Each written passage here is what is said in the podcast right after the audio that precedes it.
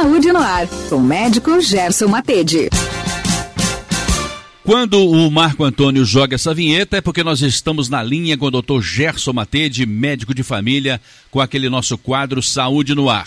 O doutor Gerson, focar em saúde no trabalho auxilia muito na diminuição das taxas de faltas dos colaboradores.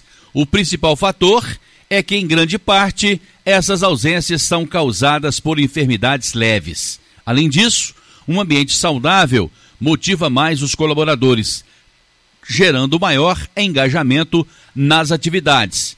E aí, doutor Gerson, se tiver uma boa noite de sono, claro que atinge com maior facilidade todos esses objetivos. Seja muito bem-vindo. Muito boa tarde, doutor Gerson. Boa tarde, Sodré. Boa tarde aos ouvintes da Rádio Educadora. Prazer estar aqui novamente e trazendo aí um tema saúde do trabalhador, né, Sodré? Frequentemente a gente comenta sobre esse assunto aqui e aí é uma parte da medicina enorme, né, uma parte da área da saúde enorme, em que a gente tem muitos temas para falar, e inclusive em vários momentos já falamos.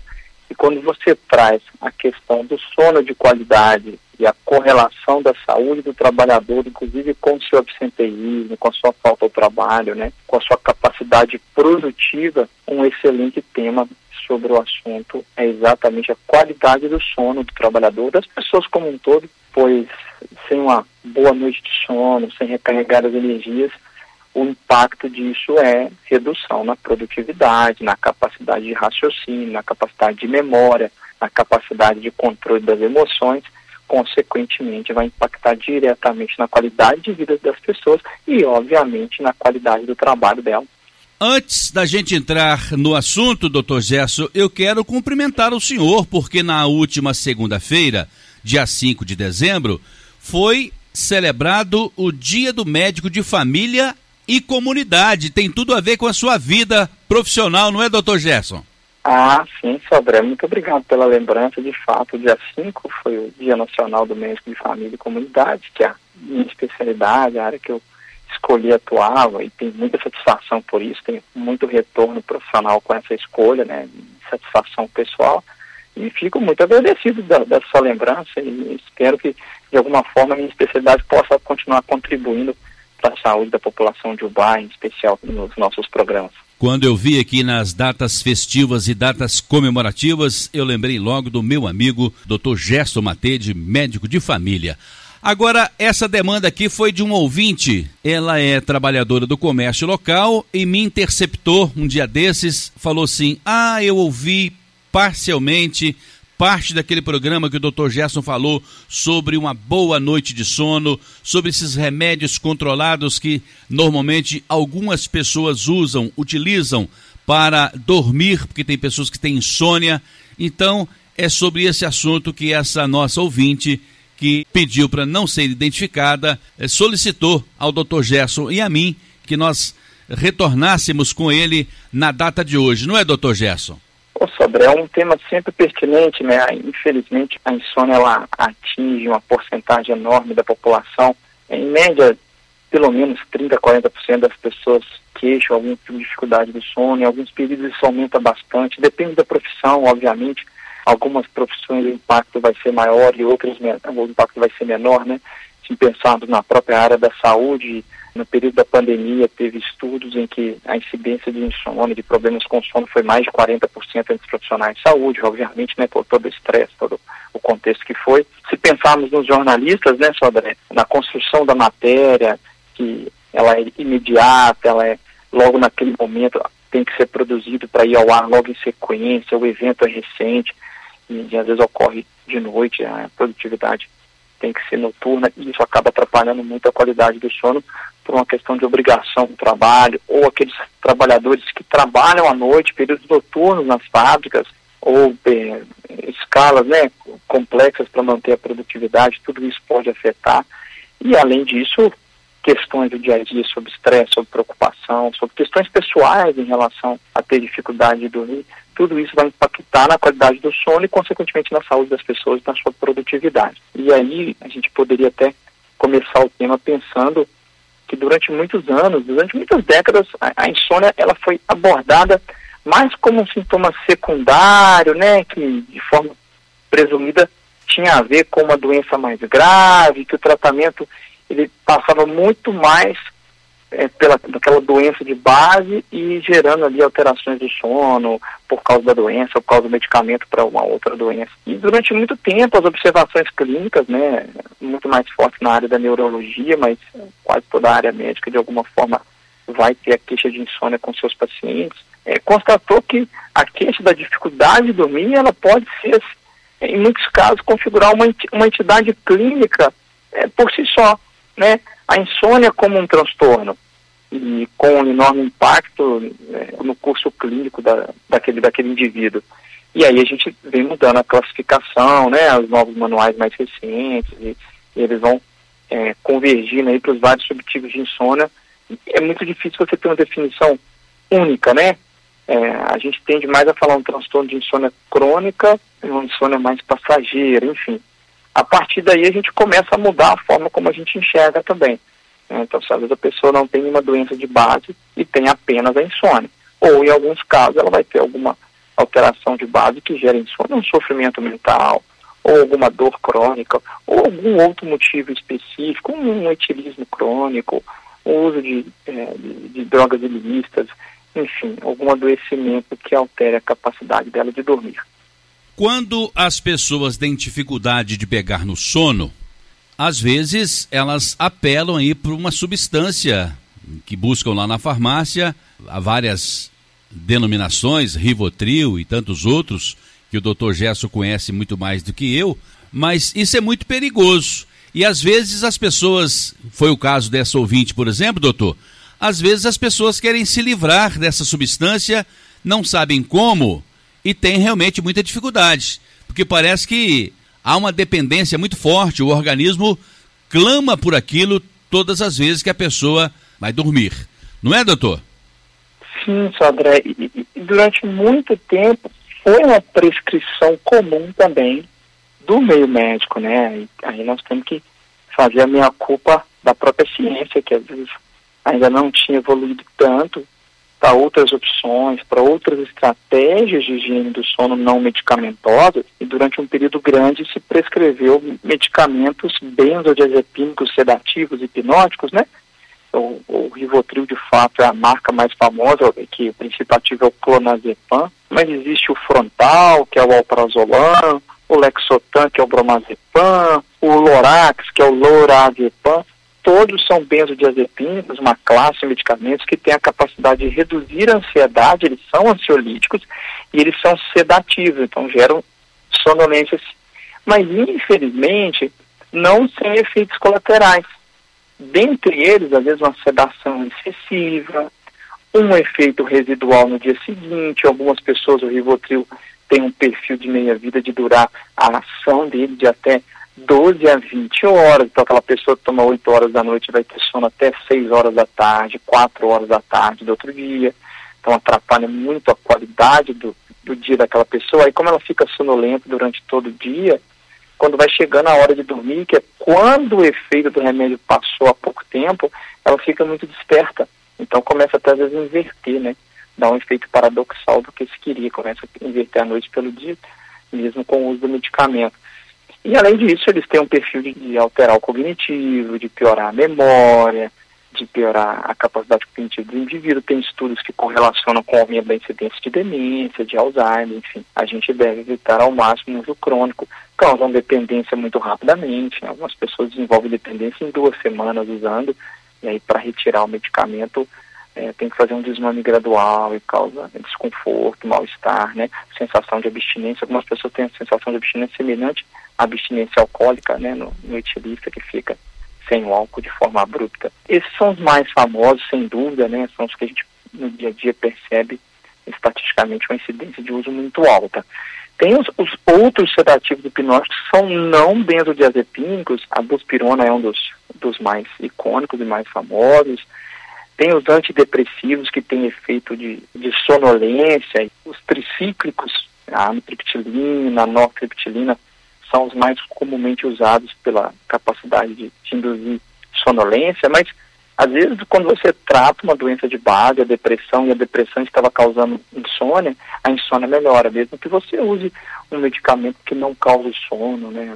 Um exemplo clássico, a fluoxetina, que muitas pessoas até diminui o sono, mas com o decorrer do tempo, a pessoa vai tomar de manhã, obviamente, com o decorrer do tempo, a redução da ansiedade, a redução, a melhoria da depressão, o sono tende a voltar à sua qualidade. Recentemente, com a aprovação da Anvisa, né, a melatonina ou os agonistas do receptor da melatonina que imitam a melatonina, né, que é o hormônio do sono, que as pessoas às vezes fazem a utilização aí em doses bem variadas, tentando melhorar a qualidade do sono.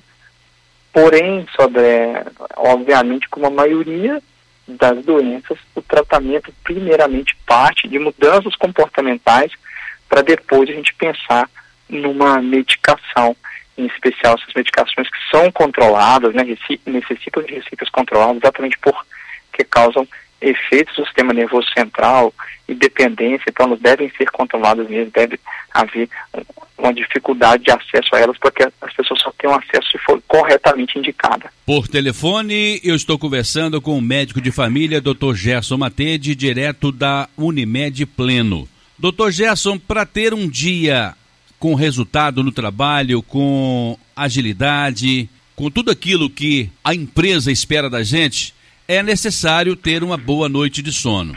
Aquelas receitas da vovó, hortelã, camomila, erva cidreira e outras coisas lá da horta da vovó, aquilo é eficaz na hora de uma boa noite de sono e não causa dependência, doutor? Excelente pergunta, Sandré a insônia, o tratamento da insônia, ele vai ser muito particularizado. Então vai depender muito de cada pessoa.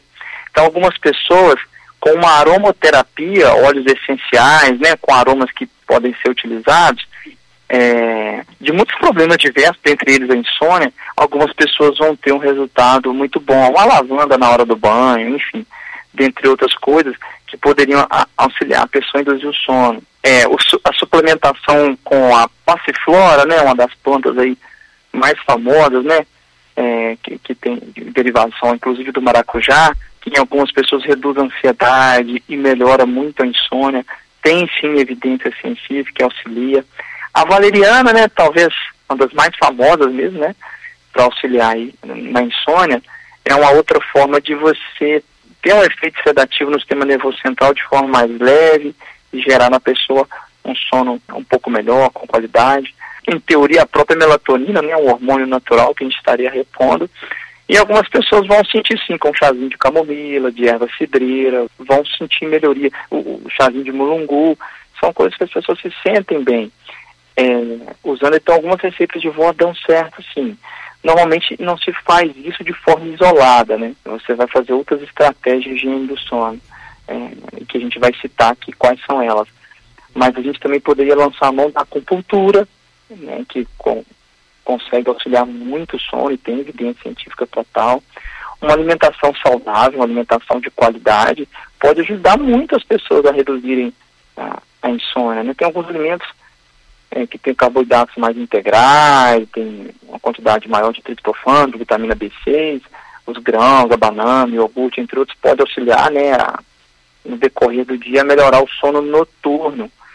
Existe algumas suspeitas de que alimentos mais ricos em magnésio, né, as leguminosas, as sementes, vegetais é, com folhas verdes escuras, ou grãos integrais. Por isso que algumas pessoas até fazem uso da suplementação de magnésio, a suplementação isoladamente não tem muito estudo de eficácia garantida. Porém, essas pequenas medidas somadas à estratégia do sono podem ter resultado sim, Sodré. Então, algumas receitas de vó, é, de fato, auxiliam muito e além de outros cuidados em saúde poderiam ajudar muito, né? Pessoas com excesso de peso, por exemplo, ou sedentárias, têm a, tendência a ter uma, uma, pior liberação e regulação da leptina, né? Que é, auxilia no apetite. Então, pessoas que dormem mal tendem a ganhar mais peso. E o ganho de peso tende a atrapalhar o sono, pela apneia do sono, pelo desconforto, por dores é, musculares, enfim. E, consequentemente, vai ter os problemas correlacionados à insônia. É, aumento de estresse, ansiedade, dificuldade de concentração e foco. Então, junto com essas medidas antigas e estratégias de higiene do sono, a gente pode sim ter é, melhoria da qualidade do sono. Eu já experimentei colo de vó, amor de vó e chá da horta da minha avó. Isso pode ser confundido também com a eficácia do hortelã, da camomila, do funcho, da erva cidreira e outros ali da horta da vovó, doutor? Pode sim, Sodré. Assim, às vezes a gente dá o mérito para aquilo que a gente está tomando, o chá ou, ou, o alimento que a gente está usando, mas na verdade o resultado de eficácia vem de outros contextos, né? Aquela brincadeira, água com limão de manhã emagrece. Emagrece se você for academia todo dia de manhã, ou se você for buscar o limão no pé a 5 km de casa, você vai emagrecer de fato, né? Então às vezes a gente vai dar aí a, o mérito ao limão, mas na verdade mérito é de outras mudanças na, na qualidade de vida. Então, as táticas de higiene do sono, aí dentre elas coisas que acalmam, né? O colo da avó, é, o colo da companheira ou do companheiro, né? É, o, o, ver a saúde dos filhos, ver os filhos em sua plenitude, ter tranquilidade, redução de estresse, tudo isso ajuda a gente a ter uma qualidade do sono melhor. Então, as táticas de higiene do sono que funcionam muito bem, lembrando, Sodré, antes de falar das táticas, que existem diferentes necessidades de sono entre as pessoas inclusive entre as diferentes idades. Um recém-nascido vai dormir de 14 a 17 horas, às vezes até 20 horas no dia, né? Por causa do metabolismo dele muito alto. É, depois o bebê vai ganhando idade, né? Aí, até um ano vai caindo para 12 a 15 horas. As crianças é de 1 a 2 anos, também aí de 11, 10 a 14 horas, e assim vai, vai reduzindo gradualmente até o adolescente que pode voltar a ter muito sono, né, de 8, 10, até 12 horas por noite, e o adulto jovem, que aí vai caindo 9 horas, 7, 9, 8, depende muito da pessoa, e às vezes o idoso, 5 horas noturnas, ele se sente bem, com aquela qualidade de sono, enfim. Dito isso, é, as estratégias de higiene do sono que mais funcionam, dentre elas é regular o ciclo circadiano do sono e da vigília, né, acordando e dormindo no mesmo horário, inclusive no final de semana, nas folgas, nos feriados, nas férias. E normalmente as pessoas usam esse tempo para o lazer, é, dormindo mais tarde, o lazer noturno vai até mais tarde, ingerindo bebida alcoólica, questões que podem atrapalhar. Toda vez que a gente tem a sonolência iniciada, a gente deve aproveitar aquele momento e deitar para dormir. Então a pessoa deve evitar de ficar vendo a novela até mais tarde, ou o futebol, que às vezes acaba muito tarde, o filme, e aí passa o pico de melatonina entre 8 e 10 da noite, 11 da noite. A pessoa acaba perdendo aquele pico de sonolência e vai dormir duas, três horas da manhã, porque passou o, o momento em que o sono era maior. É, o quarto ele é um local que é para a gente dormir. Eu tenho que evitar discussão, briga, resolver problemas no momento que eu vou para dentro do quarto, né? Pode abalar o emocional. Evitar, por exemplo, também as telas, né? É, TV, celular, ou às vezes até a leitura. Algumas pessoas a leitura vai ajudar a dormir, outras vai atrapalhar. Então a pessoa tem que observar se, se para ela ajuda ou não, né? Então, para não ficar muito longos períodos na cama, assentado antes de dormir ou deitado antes de dormir, pra, exatamente para dormir, obviamente para ter intimidade do casal, claro, né? Vai ocorrer no quarto. Digo, retirar outras questões que atrapalhariam, né? Não ingerir café, bebidas estimulantes, bebida alcoólica, refrigerante, chá mate, chá preto que tem cafeína, ou o próprio chocolate após as 16 horas, porque mantém aquele efeito estimulante até mais tarde, atrapalhando o sono. O cigarro também né, tem um efeito de retirada de sono. As pessoas às vezes associam um cigarro com reduzir o estresse, isso não é verdade, ele estressa o corpo, né? A pessoa tem uma leve sensação de bem-estar por causa da dependência da nicotina, são coisas diferentes. Aquela trabalhadora do comércio que eu te falei, que sugeriu essa pauta para hoje, ela disse que algumas noites dessas que se passaram, que ela arriscou tomar um latão e deu certo. Dormiu a noite inteira. Nesta noite, ela não tomou o Rivotril. O álcool ele tem um efeito sedativo no sistema nervoso central. Então, primeiro ele vai sedar os nossos neurônios inibitórios. Então, como os inibitórios estão sedados, os excitatórios estão soltos e a gente fica excitado e, e todo aquele momento de diversão do álcool.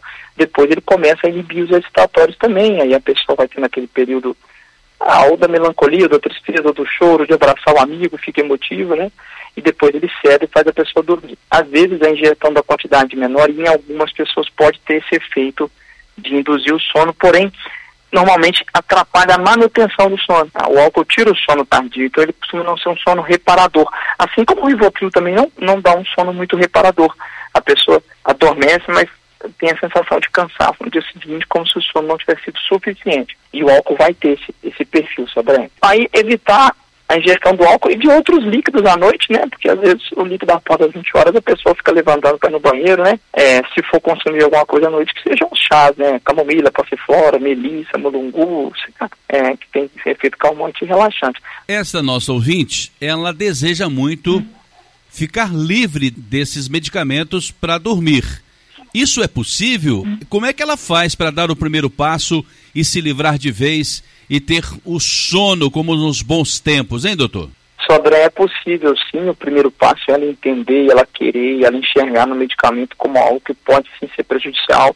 Infelizmente, o, o medicamento ele causa dependência química. E a pessoa que tem dependência química de alguma coisa, ela tem muita avidez por aquilo. Então, ela tem um, um apego ao medicamento enorme, um medo enorme de retirar e não conseguir dormir. Porque a dependência química faz isso, né? o medo de ficar sem a substância. E aí a retirada tem que ser gradual. Às vezes trocar o medicamento por gotas e tirar uma gota por semana. E aí a pessoa vai ali controlando a dosagem, obviamente conversar com o médico, procurar alguém que possa auxiliá-la. E junto com isso, fazer as estratégias de higiene do sono que nós estamos citando, né? É, evitar refeições pesadas, copiosas né, mais tarde para não atrapalhar o sono, fazer exercício físico regularmente, ele vai diminuir a ansiedade, ele vai melhorar o humor, e se ele for mais extenuante, vai cansar e a pessoa vai relaxar, vai dormir, né, vai produzir endorfina, dopamina, que traz muito bem-estar. Evitar sonecas no decorrer do dia, né, a pessoa dormir muito tempo depois do almoço, ficar tirando soneca pode atrapalhar o sono da noite.